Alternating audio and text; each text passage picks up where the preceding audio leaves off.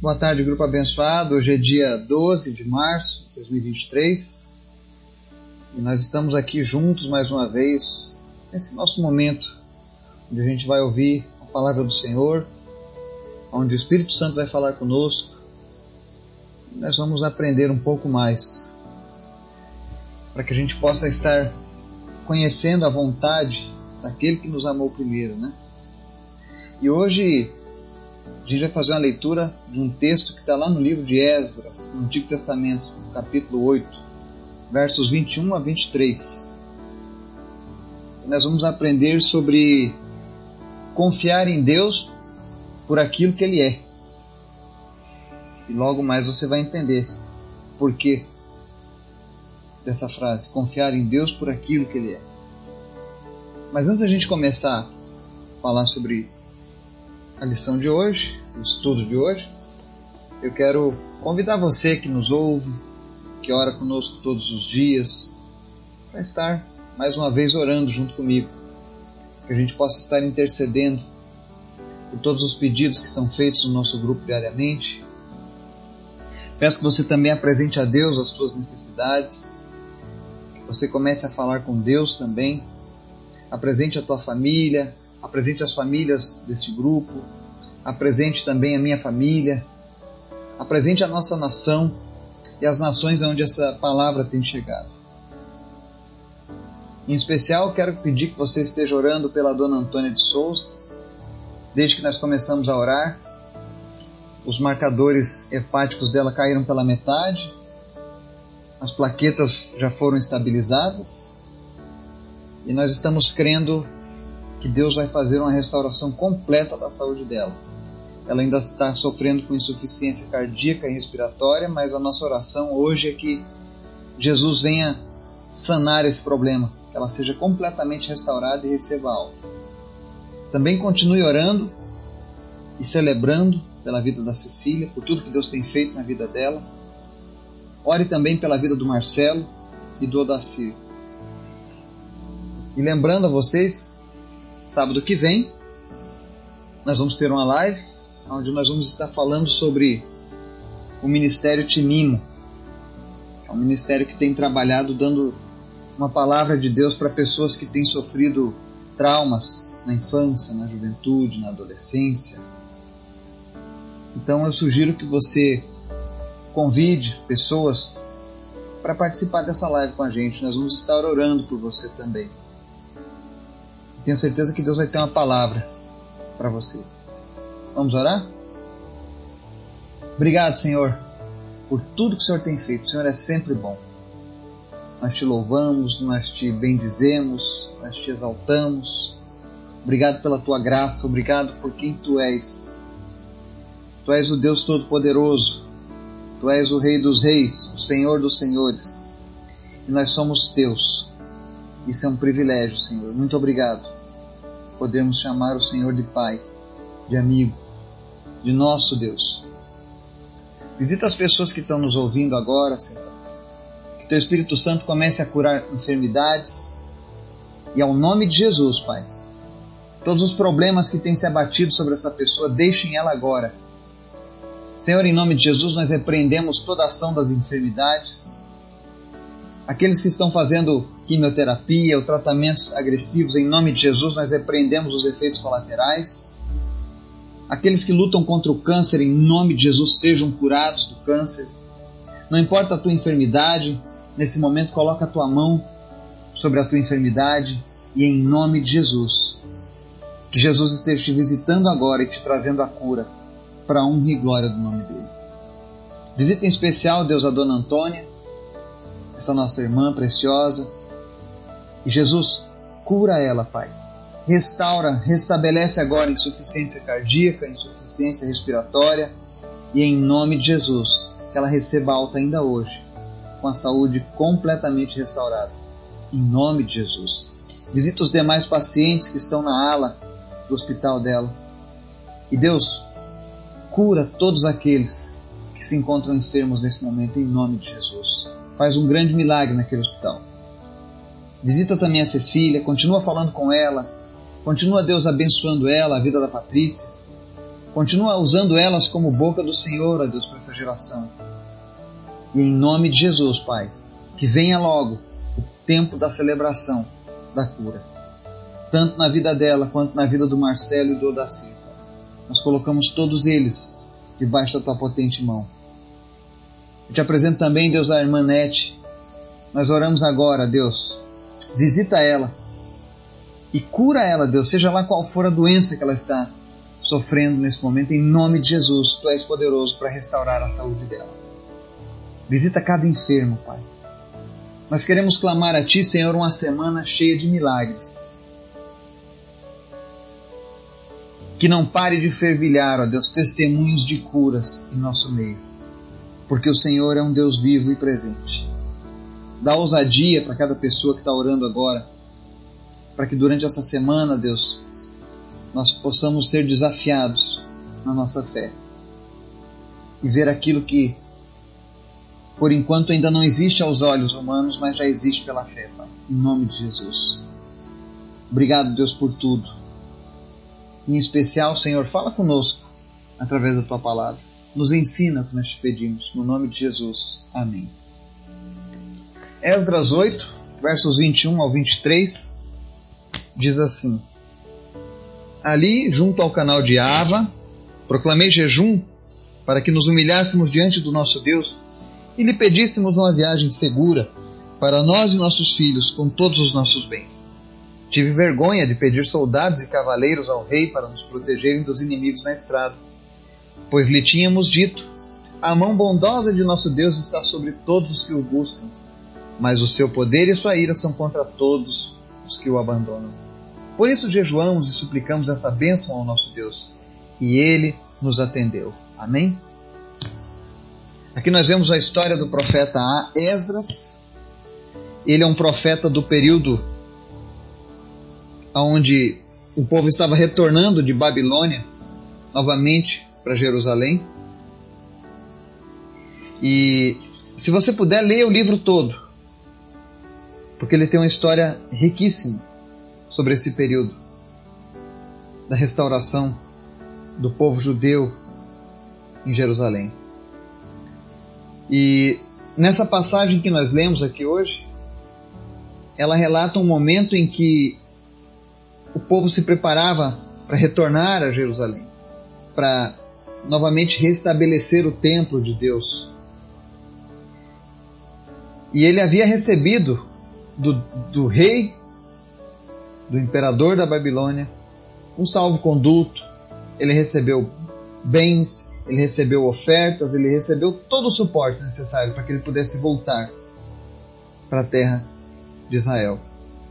Mas é interessante que o profeta no verso 21 diz assim: Proclamei jejum para que nos humilhássemos diante do nosso Deus e lhe pedíssemos uma viagem segura para nós, nossos filhos e nossos bens. O profeta conclama as pessoas que estavam com ele nessa missão de retornar a Jerusalém, para que eles jejuassem e se humilhassem diante de Deus. Para que a viagem fosse segura não apenas para, para todos os participantes, mas para os bens também. E nós devemos lembrar que essa nossa vida é uma viagem. Nós estamos de passagem rumo a Jerusalém celestial. Nós também estamos indo para Jerusalém celestial. E quando eu li esse texto hoje, o Senhor me trouxe à memória a necessidade que nós temos de tempos em tempos proclamarmos um jejum entre nós, de nos humilharmos diante de Deus e pedir que essa nossa passagem aqui nessa terra seja segura para nós, nossos filhos e os nossos bens, porque tudo aquilo que nós temos vem do Senhor. Então, é muito bom que a gente se volte para Deus e siga o exemplo de Esdras. Às vezes tem pessoas que estão aí passando por uma série de preocupações, ficam esperando talvez uma palavra de Deus, quando na verdade Deus dá exemplos através da sua palavra sagrada, na Bíblia, através do profeta Esdras. Ele não esperou uma palavra de Deus para isso, mas ele sabia que o certo era se humilhar diante de Deus proclamar um jejum, mostrar para Deus: olha, Deus, nós queremos depender exclusivamente do Senhor. Nós sabemos que, ainda que coloquem um exército para nos proteger, a verdadeira segurança está em, em ti. E eu queria que você pegasse essa palavra para a tua vida hoje. A verdadeira segurança para o amanhã está em Deus. É Deus quem guarda as nossas vidas. Em vão vigia a sentinela, é o que diz o salmo, se o Senhor não estiver. Então nós precisamos nos voltar para Deus, nos humilhar diante de Deus. Quem sabe você tem sofrido ataques porque você não tem se humilhado mais diante de Deus. Muitas vezes a gente tem o costume de colocar a nossa vida com Deus em modo automático. Basta ser bom e honesto e está tudo bem. Mas tem momentos que nós precisamos dizer para Deus: Olha, Senhor, eu não mudei. Eu continuo te reconhecendo acima de todas as coisas. Eis aqui a minha humilhação diante de ti, meu jejum. Isso é um hábito daqueles que conhecem a Deus assim como Esdras. E olha que interessante, por que, que ele disse que ele proclamou um jejum e se humilhou? No verso 22 ele diz assim: Tive vergonha de pedir soldados e cavaleiros ao rei para nos protegerem dos inimigos. Olha só. Ele pediu ao rei o direito de voltar à sua terra, recebeu. Recebeu ouro, recebeu prata, recebeu uma série de decretos favorecendo o povo de Deus. Mas ele ficou envergonhado de chegar ao rei e dizer: Olha, manda também aí um exército para nos proteger dos perigos na estrada. E por que, que ele teve vergonha? Porque ele entendeu na palavra de Deus que Deus tem uma mão bondosa sobre todos os que o buscam. E isso vale para mim e para você. Deus possui uma mão bondosa estendida para mim e para você. E foi baseado nessa promessa de Deus que ele citou para o rei. Ele disse: Eu não vou pedir soldados. Porque se a palavra de Deus diz que a mão dele é bondosa e ela está sobre aqueles que o buscam, e nós estamos buscando a Deus, eu preciso confiar nisso. E foi isso que ele fez, ele confiou em Deus. Mas tem um porém. Ele diz assim: Mas o seu poder e a sua ira são contra todos os que o abandonam. Tem pessoas ouvindo esse estudo hoje que abandonaram Jesus em um momento ou outro da sua caminhada.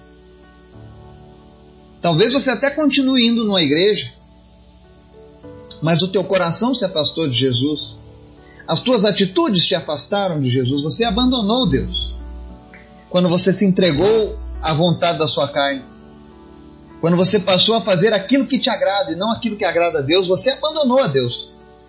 Quando você se voltou para os ídolos, quando você se voltou para a religião, quando você se voltou para uma tradição que vai contra o que Deus ensina, você está abandonando Deus. E quando nós fazemos isso, a palavra diz que o poder e a ira dele se levantam contra a vida dessas pessoas. Então, se você quer ter paz na sua vida, se você quer ter uma viagem tranquila nessa sua passagem, volte-se para Deus, porque a mão dele é bondosa sobre aqueles que o buscam. Comece a buscar a Deus. Comece a se entregar a Deus. Comece a jejuar a Deus, a se humilhar diante de Deus.